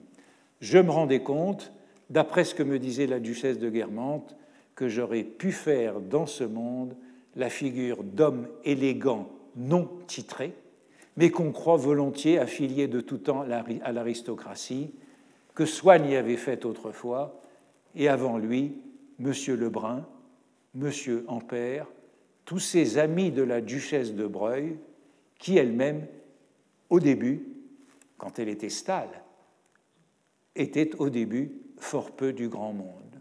Hein? Magnifique tableau de ce kaléidoscope du monde. Et vous voyez que le narrateur se compare donc à ce Lebrun auprès des Guermantes. Et puis, euh, vous avez vu qu'il était question de ce monsieur Rollin, nouveau personnage introduit, qui m'a donné un peu de mal avec sa grosse figure pour découvrir de, qui euh, il était question. Il s'agit du, de l'ami intime de Jiménez Doudan, tout simplement. Je ne sais pas d'ailleurs avec quel degré d'intimité, mais vous verrez que leurs lettres sont avec un degré d'affection qui était sans doute permis dans les rapports d'amitié du XIXe siècle. Jiménez Doudan et Marc-Auguste Rollin, qui étaient maîtres de requête au Conseil d'État. Vous voyez son annonce, l'annonce de sa mort en 1850 euh, dans le journal Les Débats, bien sûr, le journal de ce milieu orléaniste. Maître de requête au Conseil d'État, chevalier de la Légion d'honneur, est mort le 10 de ce mois, c'est septembre 1850, au château de Colombier. Bien sûr, habitant du faubourg Saint-Germain, puisque les obsèques ont lieu en l'église Saint-Thomas d'Aquin. Voici encore un célibataire de l'art. Nous sommes dans ce milieu de jeunes hommes dilettantes. Doudan, dont il était question, avait été nommé maître de requête au Conseil d'État après avoir été chef de cabinet du duc de Breuil en 1836, quand le cabinet tombe et que Mollet, justement, est le successeur, eh bien, il est nommé maître de requête au Conseil d'État, mais il restera toujours euh, en service extraordinaire, autrement dit, dans le salon des Breuils. Et ces jeunes gens, comme, euh, comme euh, ce monsieur Rollin, ont été les protégés de Talleyrand. Talleyrand, ministre des Affaires étrangères de différents régime. Il se trouve que c'est ce Rollin qui est allé déclarer le décès de Talleyrand en 1838. Et lui aussi était un herborisateur, un botaniste émérite et célibataire. Il est mentionné dans les souvenirs d'Autenin d'Aussonville, Ottonin d'Aussonville, bien connu des Proustiens, qui est l'ami de Madame Strauss et que Proust a fréquenté. Hein, Proust a fréquenté, c'est le milieu qu'il a fréquenté de la plus haute aristocratie, les Aussonville, et euh, ils avaient, je vous rappelle, une propriété qui se trouvait à Gurcy-le-Châtel. Gurcy qui sera le nom de Charlus dans les brouillons du contre Sainte-Beuve. Le comte euh, Autenin celui que Proust a connu, est le fils du comte Joseph d'Aussonville, cinquième comte. Eh bien, c'est celui qui a épousé euh, euh, Louise de Breuil, la fille de Victor de Breuil, représentée par Ingres. Et Autenin d'Aussonville rattache ses premiers souvenirs, il est né en 1843, à la Révolution de 1848, et les voilà ces souvenirs qui sont amusants, puisque l'un de ses premiers souvenirs concerne ce monsieur Rollin, qu'il confond avec Ledru Rollin. Et bon, il raconte euh, la Révolution de 48, vue depuis leur hôtel qui était rue Saint-Dominique, l'hôtel des Aussonville, et il dit Je vis également entrer au ministère un monsieur Rollin qui avait été autrefois de loin un modeste soupirant de la belle duchesse de Dino, hein, euh, la nièce de Talleyrand, qui était, et qui était devenu un ami intime de ma famille. Donc lui aussi introduit dans ce milieu Breuil-Aussonville. Rollin, que je voyais souvent, Ledru Rollin, dont j'entendais souvent parler, ces deux noms s'embrouillaient dans ma cervelle enfantine, et je vins annoncer au salon que Ledru Rollin venait d'entrer au ministère de la Guerre. Grant et moi ont commencé à raisonner sur l'envahissement du ministère de la Guerre par Ledru Rollin lorsque quelqu'un me demanda Comment connais-tu donc Ledru Rollin? Mais je le vois souvent ici, répondis-je naïvement. On se moqua de la confusion que je faisais entre notre paisible ami et le célèbre agitateur je fus très humilieux. Souvenir du comte de Sanville, donc familier de Proust, qui malheureusement ont été publiés quelques mois après la mort de Proust dans la revue des Deux Mondes. Proust ne les a donc pas lus, mais il a beaucoup fréquenté, enfin il a fréquenté les Haussonville à partir de 1893, et les Proustiens savent bien que les souvenirs du comte Joseph d'Haussonville, le père de celui-ci, ont été euh, mis à profit dans la recherche du temps perdu. Hein. Proust tire diverses anecdotes des souvenirs d'Aussonville dans la recherche du temps perdu, en particulier un passage euh, célèbre qui est l'incertitude du narrateur lorsqu'il est invité chez la princesse de Guermantes. Il reçoit une invitation, il doute qu'on l'ait invité dans ce milieu si aristocrate, eh bien, comme il est écrit dans La recherche du temps perdu, cette anecdote euh, est empruntée à ce qui était arrivé à Aussonville, au comte euh, Joseph d'Aussonville, tel qu'il le raconte dans ses mémoires. Alors Rollin, Doudan, voilà ce petit milieu de jeunes gens distingués ayant peu publié. Rollin, voici tout ce qu'il a publié, un article dans la revue française de Guizot. C'est intéressant, voilà encore l'exemplaire de la Bibliothèque nationale. Et évidemment, ce n'est pas signé, hein, les articles ne sont pas signés. à cette époque, mais euh, bah, quelqu'un a ajouté dans la marge au crayon Rollin. Et on sait donc que c'est bien lui qui a écrit cet article. Doudan lui en parle d'ailleurs dans une lettre. Venez, Paris ne vaut pas la peine qu'on y reste. Sachez, monsieur, que cet article de la revue sur l'histoire de Louis XIII, que vous pensiez si mauvais, est trouvé excellent par des gens qui s'y connaissent, assurément, monsieur Guizot, etc. Et c'est très intéressant puisque c'est une, comment dire, une dénonciation des lois de septembre. Les lois de septembre, c'est les lois de septembre 1835 contre la liberté de la presse lorsque le duc de Broglie était Premier ministre. Eh bien, vous voyez comme son chef de cabinet, lorsqu'il était Premier ministre, ironise à propos de ces lois sur la liberté de la presse. Roulin, Daudan, c'était donc euh, cette amitié ainsi décrite par Cuvillier-Fleury, hein, euh, ancien étudiant à l'époque. Il n'y a guère d'écrivain, à propos de Doudan, qui est mieux fait que lui, qui mieux que lui fait sortir de l'ironie, disons de la moquerie quand il s'en mêle, l'idée d'une certaine douceur.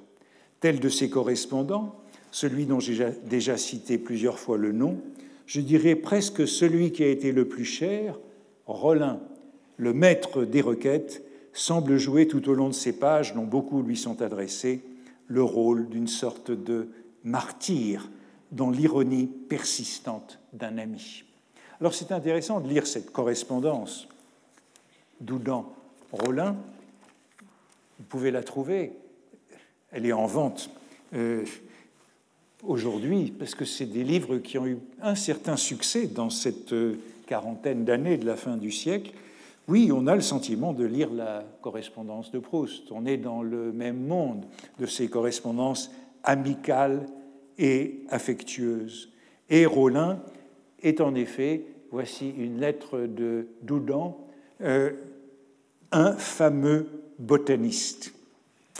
Voici qui est euh, bel et bon, mon cher ami, mais quand venez-vous ici où tout le monde vous désire avec euh, passion? Laissez donc là les marais du Batave, vous n'y trouverez que des rhumatismes, demandez au premier médecin venu. Et puis c'est à travers le langage des fleurs que euh, Doudan invite euh, Rollin à venir le rejoindre à Breuil. Les fleurs qui couvrent les collines et les plaines et les ravins et les bords des mares et celles qui bordent le lit des ruisseaux s'entretiennent de votre prochaine arrivée. C'est à qui d'entre elles figurera dans votre herbier? On les entend quand le vent passe se dire Sais-tu que le fameux botaniste Rollin va venir par ici? Et toutes les élébores se pavanent en murmurant C'est nous qu'ils cherchent. Adieu, mon cher ami. Vous me dites je pars le 15 ou le 16, donc ma lettre sera obligée de courir après vous. Elle n'en vaut pas la peine.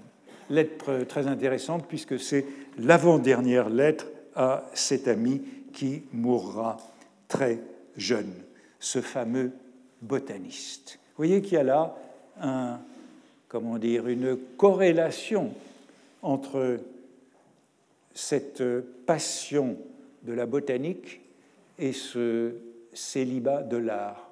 Ce qui nous renvoie à la lettre, de, euh, au passage du côté de Guermantes, où Madame de Villeparisis évoque tous ces noms. Voyez comment elle le dit. C'est Madame de Villeparisis qui parle. Je n'ai aucun mérite à connaître les fleurs j'ai toujours vécu au champ, répondit modestement Madame de Villeparisis. Ici, on a le, topos qui lie l'aristocratie à la paysannerie, à la campagne. Les aristocrates connaissent la terre. Mais, euh, euh, et elle s'adresse au prince Von, si j'ai eu toute jeune des notions un peu plus sérieuses que les autres enfants de la campagne, je le dois à un homme bien distingué de votre nation, Monsieur de Schlegel. Je l'ai rencontré à Breuil, où ma tante Cordélia, la maréchale de Castellane, m'avait amené. Je me rappelle très bien, Monsieur Lebrun, Monsieur de Salvandy, Monsieur Doudan le faisaient parler sur les fleurs.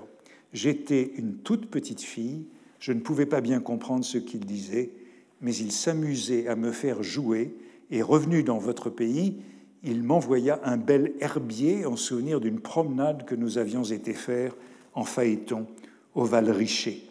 Le Val Richer, c'est chez Guizot, où je m'étais endormi sur ses genoux. J'ai toujours conservé cet herbier et il m'a appris à remarquer bien des particularités des fleurs qui ne m'auraient pas frappé sans cela. Quand Madame de Barante a publié quelques lettres de Madame de Breuil, belles et affectées comme elle était elle-même, j'avais espéré y trouver quelques-unes de ses conversations avec Monsieur de Schlegel. Mais c'était une femme qui ne cherchait pas, qui ne cherchait dans la nature que des arguments pour la religion. C'est un passage très intéressant par le curieux degré de confusion entre fait et fiction. D'un côté, nous avons Schlegel, Auguste Schlegel, qui était tout proche du milieu de Copé, donc du milieu des Stalles. Nous avons euh, Barante, euh, mais ce n'est pas Madame de Barante qui a publié les lettres de Madame de Breuil, c'est son fils, Albert de Breuil, qui les a publiées, mais il les a publiées après que certaines lettres avaient été incluses dans les souvenirs du baron de Barante. Donc on a une transformation, mais je dirais marginale, de l'histoire. Et vous voyez ce, cette association donc euh, de Doudan à ce milieu. Dans le même contexte, euh, dans un brouillon euh, qui figure dans oh, voilà ce milieu, hein, Victor de Breuil, la, Albert de Breuil, son fils, président du Conseil en 1876-1877, euh, la maréchale de Castellane, Greffeuil, et euh, Salvandi, qui est ici. Voici ce brouillon. Euh, ce brouillon qui nous renvoie encore à cette liaison. Madame de Villeparisis est interrogée sur Balzac, c'est souvent le cas, et Balzac est déconsidéré par opposition aux autres. Je vous dirais, ajouta-t-elle, qu'on parle beaucoup plus de lui aujourd'hui, mais que chez les gens d'esprit d'alors, il était loin d'être apprécié. On lui préférait mille fois des hommes comme M. Doudan ou M. Berceau, qui lui étaient infiniment supérieurs. Alors j'ai d'abord été troublé par cette association de Doudan et d'Ernest Berceau. Euh, il y a 15 jours, je crois, j'avais cité ce nom parce qu'il figurait dans une liste d'hommes politiques et qu'il était tout à fait incongru. Berceau figurait toujours dans la bouche de Madame de Villeparisis, dans cette liste, Mollet, Fontane, Vitrolles, Berceau, Pasquier, Lebrun, Salvandi ou Daru. D'une part, il était incongru parce qu'il était d'une autre génération, et d'autre part, il était incongru parce qu'il était le seul homme non politique de cette liste. Et je m'étais demandé ce qu'il faisait là. Berceau, c'est un philosophe, c'est un universitaire, c'est un agrégé de philosophie, démissionnaire après son refus de prêter serment après le coup d'État en 1851, mais c'est un collaborateur du journal des débats pour la philosophie. Récompensé pour son opposition à l'Empire, il sera le directeur de l'école normale de 1871 à 1880. Pourquoi figure-t-il dans ces listes de Madame de Villeparisis? Pourquoi est-il associé dans ce brouillon à Doudan? Ben, La clé, c'est que lui aussi fait partie de ces moralistes sceptiques associés par l'opinion contemporaine dans la lignée de Montaigne, Vauvenargues et Joubert. C'est cette lignée-là, Montaigne, Vauvenargues, Joubert et Sainte-Beuve, et Sainte-Beuve qui fait partie de ce scepticisme tel qu'on le retrouve dans les notes et pensées. Berceau et Doudan ont leur place dans cette série. Et voici ce que je trouve dans une notice nécrologique sur Berceau.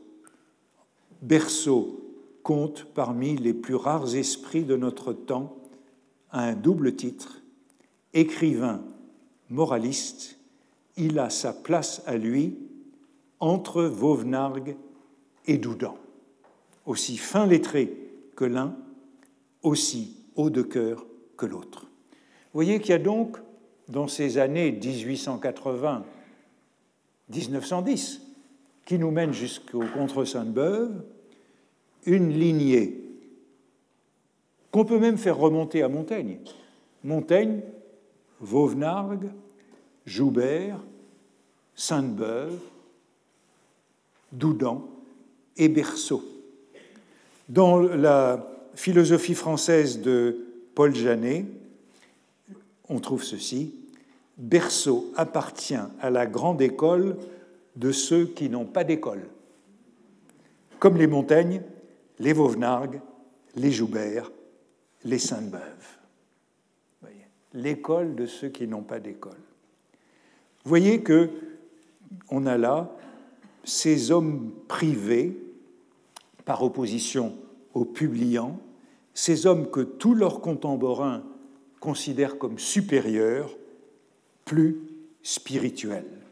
Et ça devrait nous amener à nous intéresser à ce destin des précepteurs hein, que j'indiquais, ce précepteur qui est un personnage obscur, euh, tel que Doudan, qui, de précepteur, devient secrétaire intime du duc.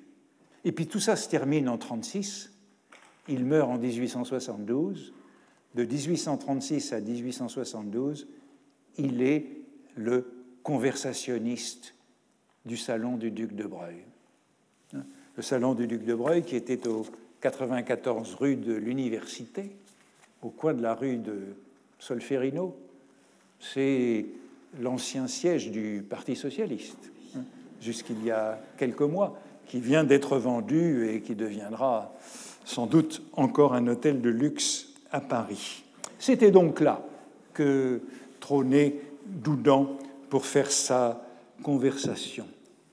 Et lorsqu'il est décrit comme secrétaire intime, ce qui faisait sa qualité, c'était sa discrétion pleine de tact, notion que nous retrouvons, sur laquelle je faisais le cours de la semaine passée.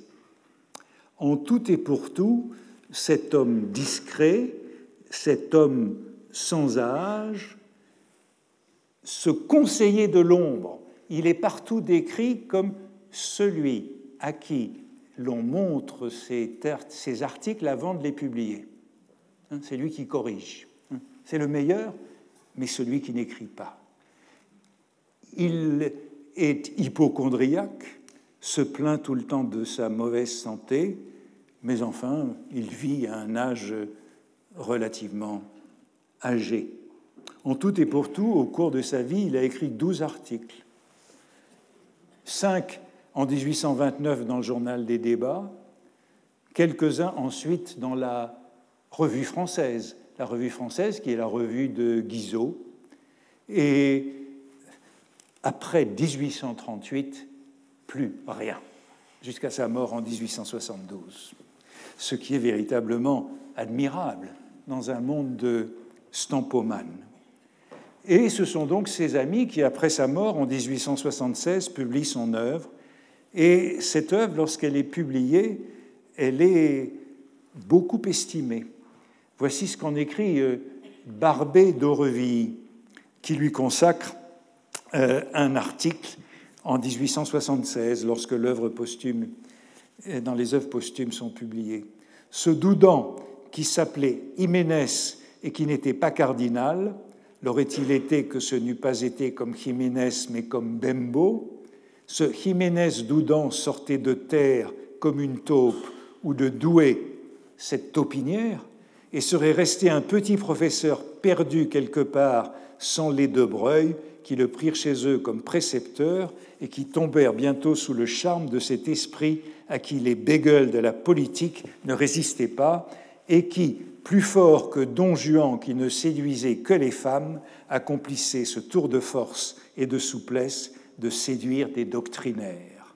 Joubert avait été l'ami de Chateaubriand, la proportion est bien gardée, Jiménez d'Oudan est à Joubert ce que le prince de Breuil est à Chateaubriand.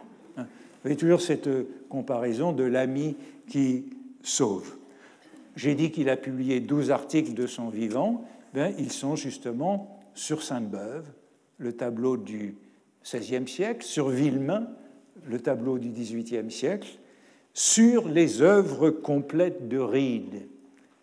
Les œuvres complètes de Ride, philosophe promu par Royer-Collard. C'est Royer-Collard qui l'avait lancé. Et ces mélanges et lettres, en 1876, sont publiés avec une introduction du comte d'Aussonville, hein, le mari de Louise de Breuil, et des notices de messieurs de Sassy et Cuvillier-Fleury, tous académiciens. Trois académiciens écrivent les préfaces de ces lettres. Et euh, cela fait ironiser euh, euh, de Reville, encore un livre posthume.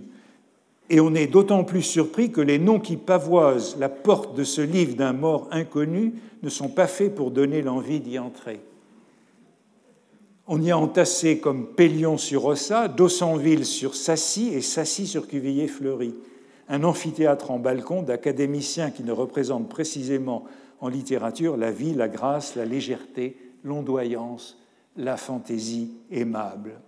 Cet X Doudan qui pouvait rester X et qui a été X toute sa vie, car il avait le goût exquis de l'obscurité, est un esprit de la race de Joubert, de ce délicieux Joubert, découvert après sa mort comme un diamant au fond d'un vieux bonheur du jour. C'en était un ce jour-là, et il le recommence. Mais il le décrit comme un Joubert pâli, un Joubert pâli. Je crois bien qu'il se doutait un peu qu'il était le cadet, car dans toute cette correspondance qui est l'histoire littéraire du temps de la découverte de Joubert, il n'est pas dit un mot de ce livre. Donc c'est un éloge de Barbé d'Aurevilly pour ces mélanges et lettres de ce penseur découvert après sa mort. Seule réserve de Barbé d'Aurevilly, euh, il n'a pas reconnu ses contemporains, et notamment Balzac.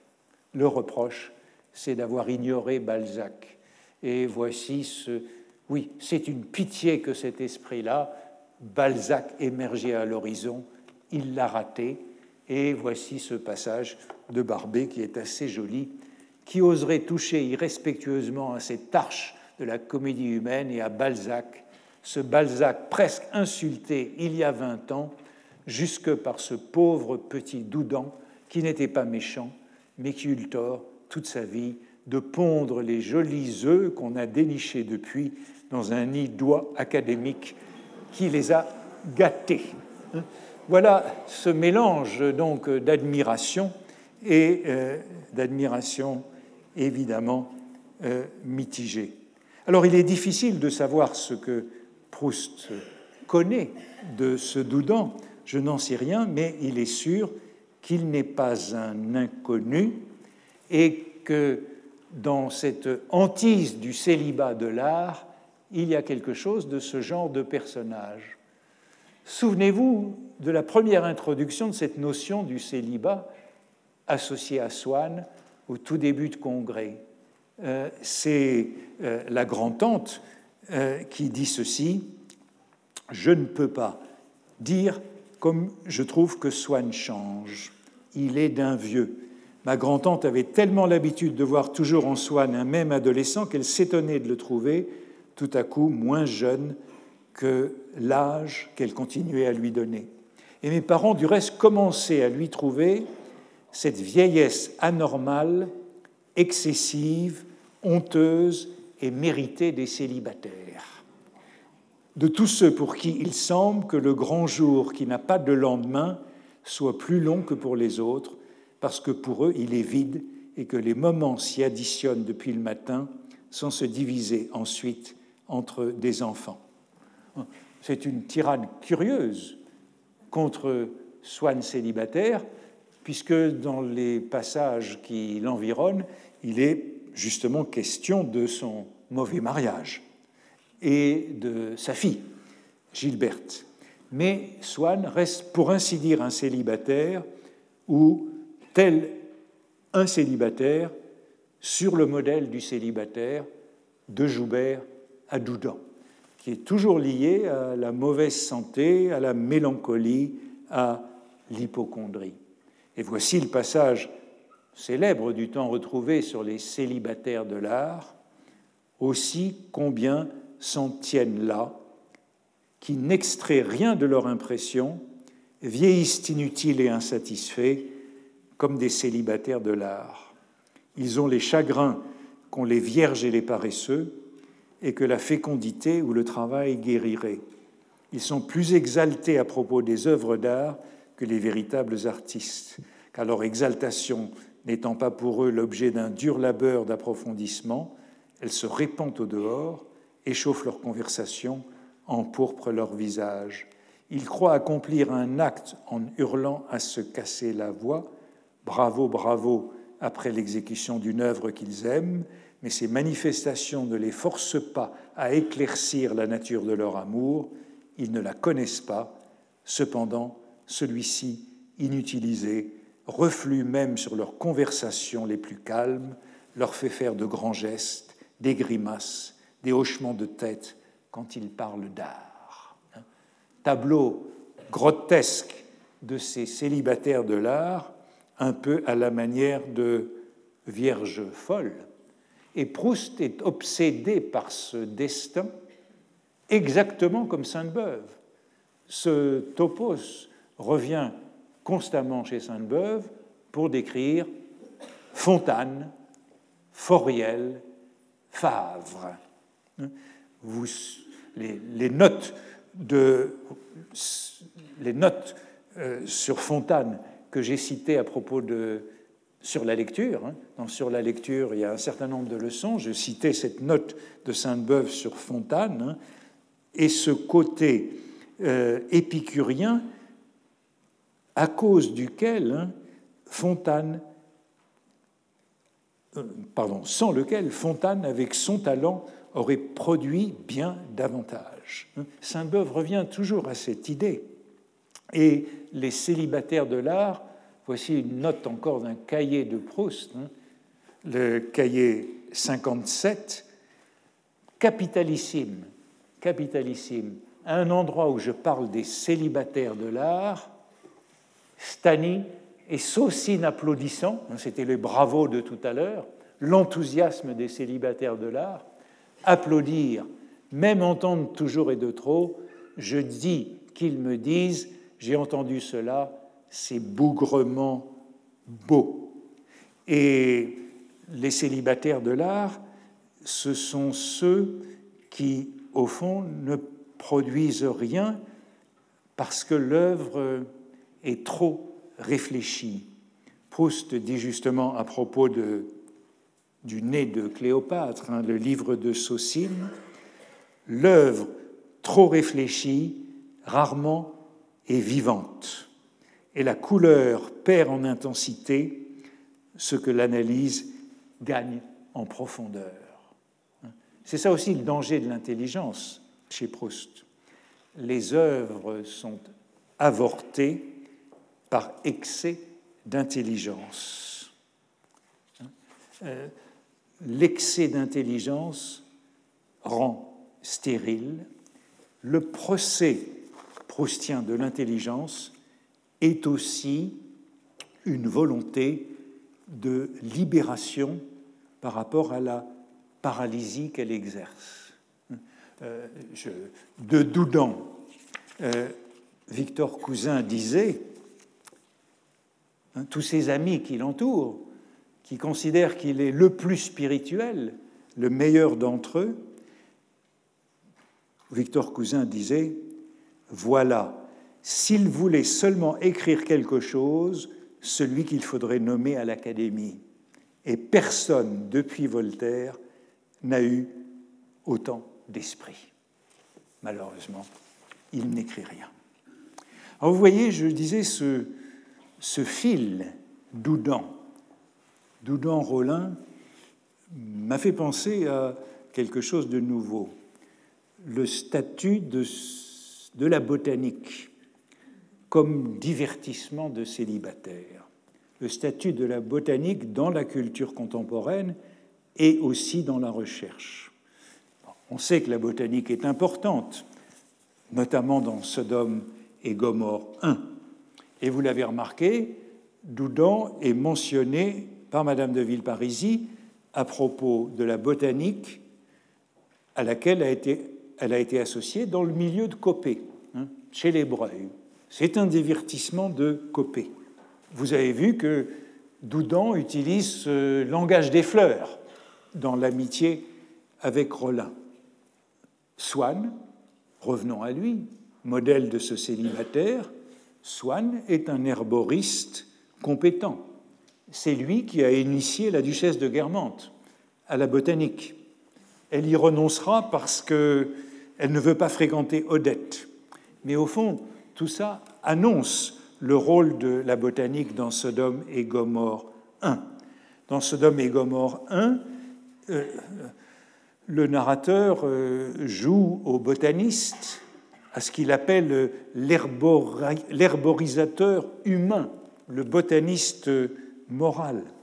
Mais, me semble-t-il, avant cette comparaison du botaniste moral qui sera celle de Sainte-Beuve, il faut réfléchir au rapport de la botanique et de l'amitié, de la sociabilité qui se crée autour de la botanique et du lien de la botanique et de l'essai, au fond, depuis Rousseau, puisqu'il y a un héritage rousseauiste qui se transmet dans ce rôle de la botanique.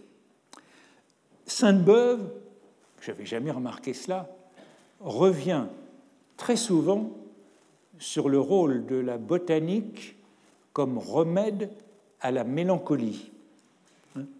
Lorsque, or tous ces célibataires de l'art, hypochondriaques, sont mélancoliques. C'est la botanique qui peut les soigner. La botanique et la lecture.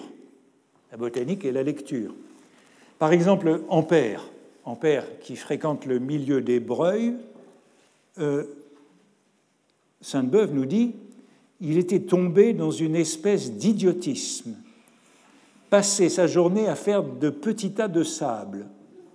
Il ne sortit de son état morne que par la botanique, cette science innocente dont le charme le reprit.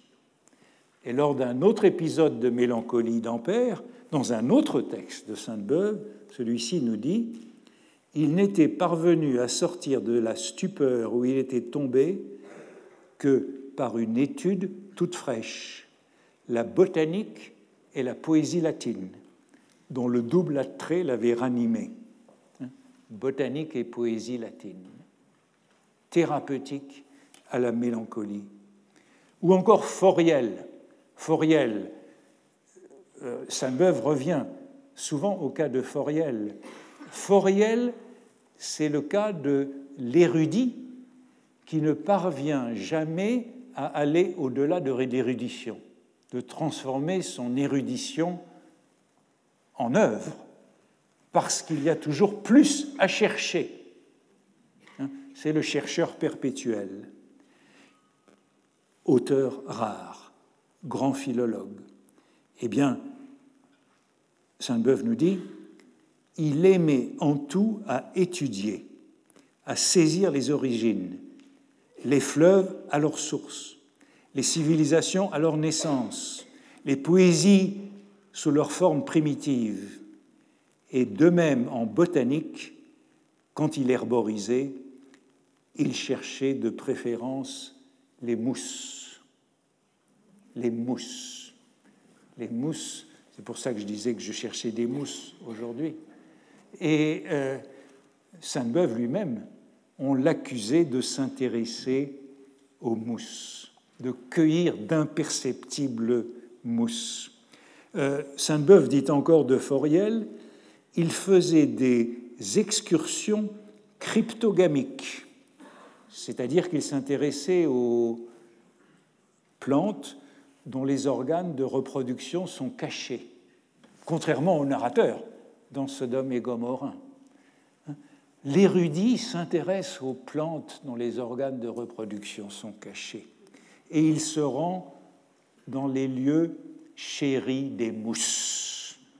Alors bien sûr, ce rôle de la botanique auquel Sainte-Beuve revient si souvent, ben, le modèle c'est Chateaubriand. Chateaubriand retourne toujours à la botanique euh, euh, pour se guérir. Hein. Euh, dans l'essai sur les révolutions, je crois que c'est Sainte-Beuve, il indique encore d'autres sources de plaisir qu'on peut tirer du malheur, et il recommande particulièrement l'étude de la botanique, telle qu'il la dépeint et qu'il l'entend, n'est guère que le culte des harmonies de la nature.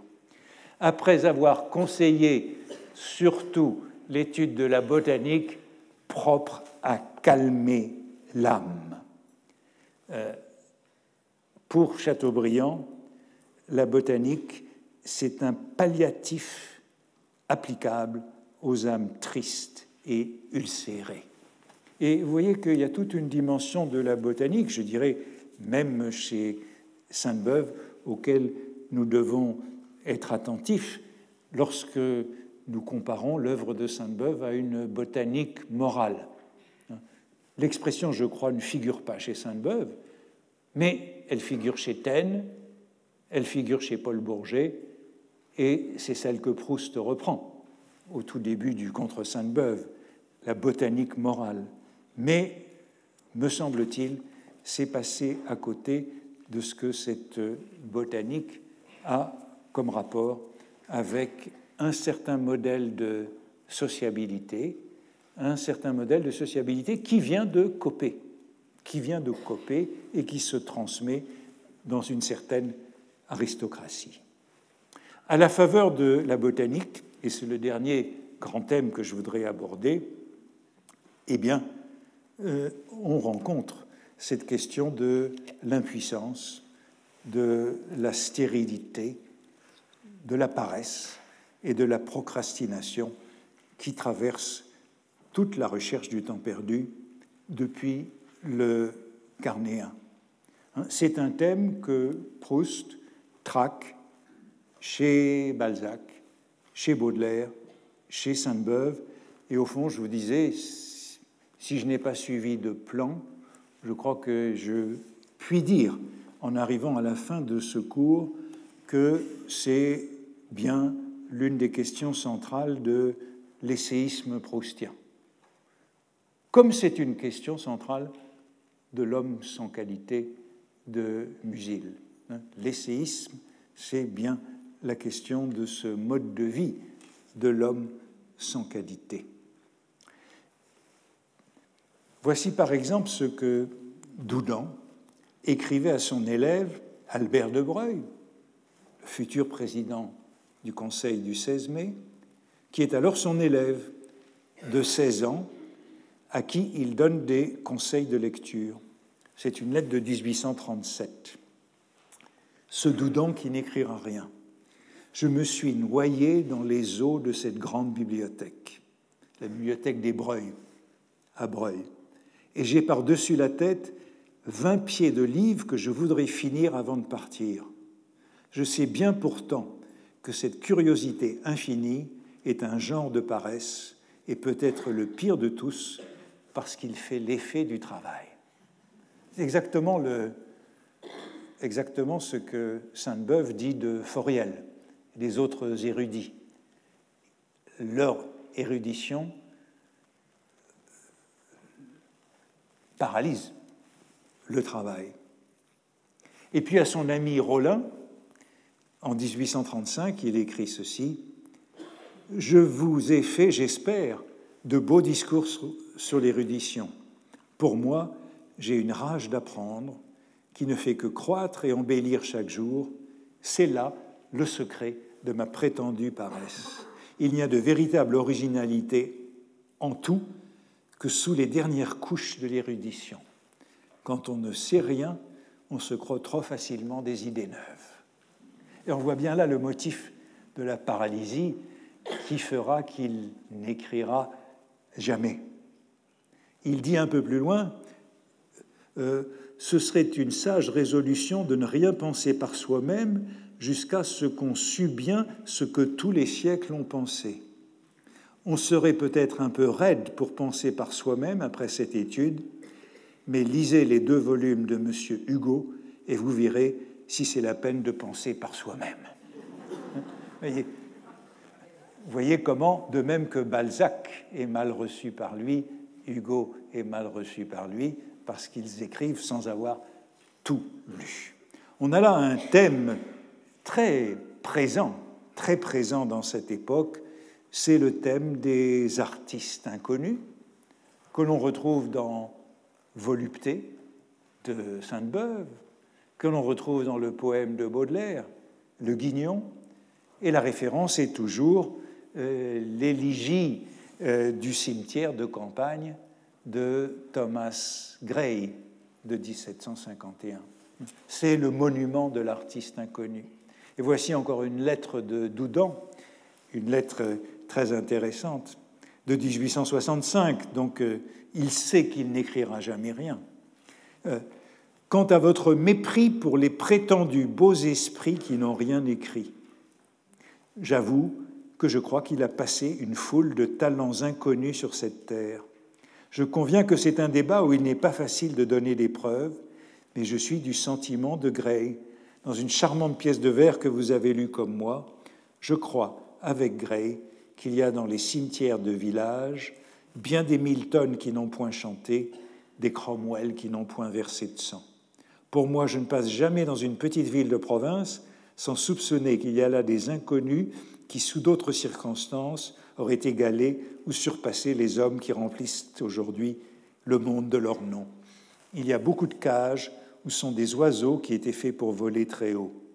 La nature est très riche et il ne lui fait rien que des inconnus de grand talent n'entrent pas dans la gloire. Ils vivent de leurs pensées et de leurs sentiments et se passent de l'Académie française.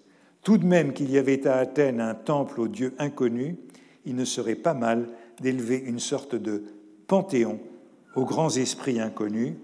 Je les crois plus nombreux que les connus. Je crois que c'est une belle lettre pour euh, analyser cette blessure de l'écrivain sans œuvre, du critique sans création, qui a gaspillé sa vie dans la lecture et dans l'érudition. Et on retrouve le thème de la lecture euh, et ce que Proust disait de la lecture dans sa réponse à Raskin dans Sur la lecture. Il y a un moment où la lecture doit s'arrêter. Et je le disais, chez Sainte-Beuve, c'est un thème constant. Fontane, Foriel, Favre le représentent. Sainte-Beuve insiste partout sur le fait que, je dois accélérer, la plume, pour eux, cette Foriel, est l'auxiliaire de leur recherche bien plus que l'instrument de leur production.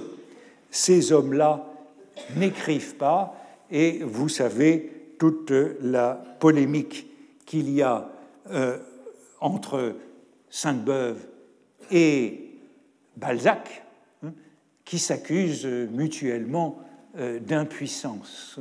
Euh, ils n'auraient peut-être accumulé que des notes immenses et des réservoirs cachés. voici ce que dit Balzac. Hein, le travail constant est la loi de l'art comme celle de la vie, car l'art, c'est la création idéalisée, hein, c'est dans la cousine bête. Euh, il en résulte cette habitude du labeur, cette perpétuelle connaissance des difficultés qui les maintient en concubinage avec la muse. Et c'est cette expression que concubinage avec la muse que refuse Sainte-Beuve.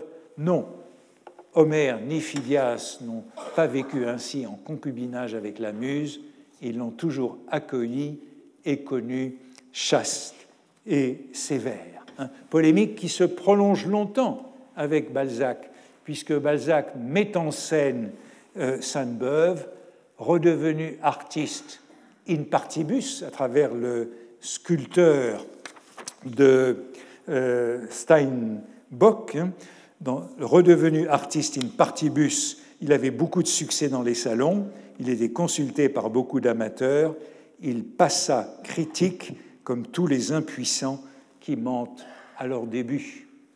À quoi Sainte-Beuve répond Cette parole de M. de Balzac, qui revient sous la plume de toute une école de jeune littérature, est à la fois une injustice et une erreur. Pourtant, comme il est toujours très délicat de démontrer aux gens comme quoi l'on est ou l'on n'est pas impuissant, passons. Vous voyez qu'il y a tout un débat qui est lié au dilettantisme et Proust s'inscrit pleinement dans ce débat. Voici sa réponse contre Sainte-Beuve. Du haut de sa fausse et pernicieuse idée de dilettantisme littéraire, il juge Sainte-Beuve à faux la sévérité de Balzac pour Steinbock de la cousine bête, simple amateur qui ne réalise pas, qui ne produit pas, qui ne comprend pas qu'il veut se donner tout entier à l'art pour être un artiste. Et la conclusion de Proust, le dilettantisme n'a jamais rien créé, Horace même était certainement plus près de Balzac que de M. Daru ou de M. Mollet. Vous retrouvez Mollet, hein, dont j'ai beaucoup parlé comme modèle de ce travers, et il est clair que Proust réagit tout le temps à cette tentation à la Joubert ou à la Doudan. C'est au cœur de sa réflexion, la tentation de l'artiste sans œuvre. Voici ce qu'il dit de Joubert, c'est dans le Contre Sainte-Beuve, et ceux qui ont renoncé à être célèbres comme Joubert parce que l'insuffisance de leur santé et peut-être de leur génie, un manque de volonté et d'impulsion les empêchait d'y travailler, sont au contraire excités à de petits travaux presque de circonstance pour faire éclater leur mérite aux yeux de jeunes gens, de leurs amis dont ils aimeraient être admirés. Et ainsi, il y a chez Joubert une rareté qui exprime à sa manière la solitude et malgré cela quelque chose de perpétuellement social. Oui, je crois qu'on peut dire que cette question est au centre de tout euh, le thème de l'essayisme chez Proust. Hein, célibat, botanique, amitié. Voici ce qu'écrivait Doudan à son ami Rollin. Me voici au milieu des bois, mon cher ami, et j'aimerais bien à vous rencontrer au coin d'un bois. Bon, souvenons-nous de Jean Santeuil. Jean Santeuil et Henri faisant de la botanique. Elle est là aussi, cette botanique. Les promenades de Jean et Henri, Henri s'occuper de botanique. La collation d'un herbier répondait d'ailleurs également à son amour de l'ordre, à son besoin de marche, à son goût pour la grâce. Un passage célèbre de Jean Santeuil sur la digitale dans le Vallon. En, Jean Santeuil tombe en admiration de cette digitale violette. Henri interrompt sa méditation en lui donnant le nom latin de la fleur, et Jean se compare à cette digitale. Et moi aussi, bien souvent, je me suis senti isolé du reste du monde comme la pauvre digitale. Conclusion de tout cela, puisqu'il faut bien conclure, euh, que reste-t-il de Doudan au moment où Proust se met au contre Sainte-Beuve Vous voyez que c'est euh, un modèle, un type qui a traversé toute euh, cette période. Jules Clarty écrit dans Le Figaro en 1903 un article intitulé La carte postale.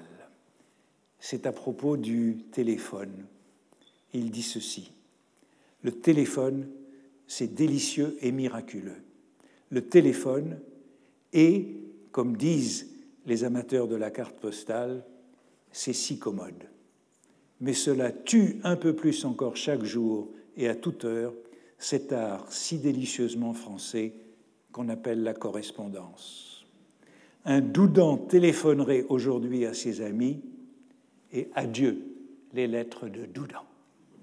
Doudan est encore une célébrité et je crois qu'il me permet de rassembler euh, les fils que j'ai suivis au cœur de l'essayisme proustien en associant, aujourd'hui célibat, botanique, mélancolie, scepticisme, ce scepticisme qui rejoint tous ces hommes, angoisse de l'oisiveté, de la vie gaspillée.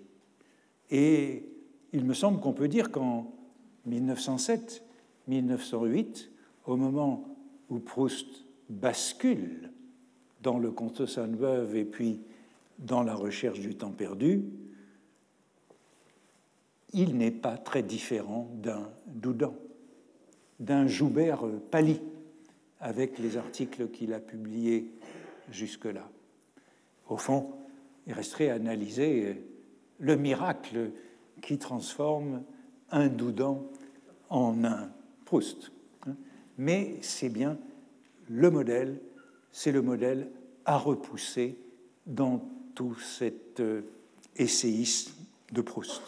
Alors j'admets qu'il y a beaucoup de choses dont je n'aurais pas parlé, puisque je vous dis que je n'aurais fait qu'aborder maintenant le plan. Je n'ai pas tellement parlé des grandes dissertations dans la recherche du temps perdu, la race des tentes, l'adoration perpétuelle. Mais au fond, ce que j'ai dit de la botanique aujourd'hui me semble plus intéressant que si j'étais revenu à la race des tentes. Quant à l'adoration perpétuelle, bon, elle a été abordée par, euh, euh, Luc Fraisse. Je m'étais dit que je ferais un jour un cours sur euh, Sainte-Beuve et Balzac ou Sainte-Beuve et Baudelaire. Mais ils ont traversé ce cours. Encore aujourd'hui, il a été question de, de Balzac. Et puis, on aurait pu finir avec une leçon sur la méthode de Proust. Euh, comme il y a une méthode de Sainte-Beuve dans, euh, euh, le contre Sainte-Beuve, Proust a un projet de ce qui s'appelait la méthode de Sainte-Beuve. Y a-t-il une méthode de Proust, une méthode critique? Il aurait donc fallu cinq ou six cours de plus hein, pour, faire, pour faire cela. Je ne les ai pas. Mais je vous prie de ne pas oublier que nous avons un colloque final le 14 mai, qui est un mardi, et euh, que à ce colloque du 14 mai, ce sont surtout des étrangers qui viendront, puisque pour le séminaire, j'avais plutôt invité des Français qui étaient proches afin de leur demander de revenir le 14 mai. Donc, euh, ceux qui ont parlé au séminaire chaque semaine J'espère qu'ils reviendront le 14 mai. Et le 14 mai, ce sont des gens qui viennent de plus loin euh, que nous écouterons. Et le programme est tel que cela comblera heureusement un certain nombre de mes manques et euh, que vous aurez un panorama plus complet de Proust essayiste. Je vous remercie, c'est donc le dernier cours de cette année. Retrouvez tous les contenus du Collège de France sur www.colège-2-france.fr.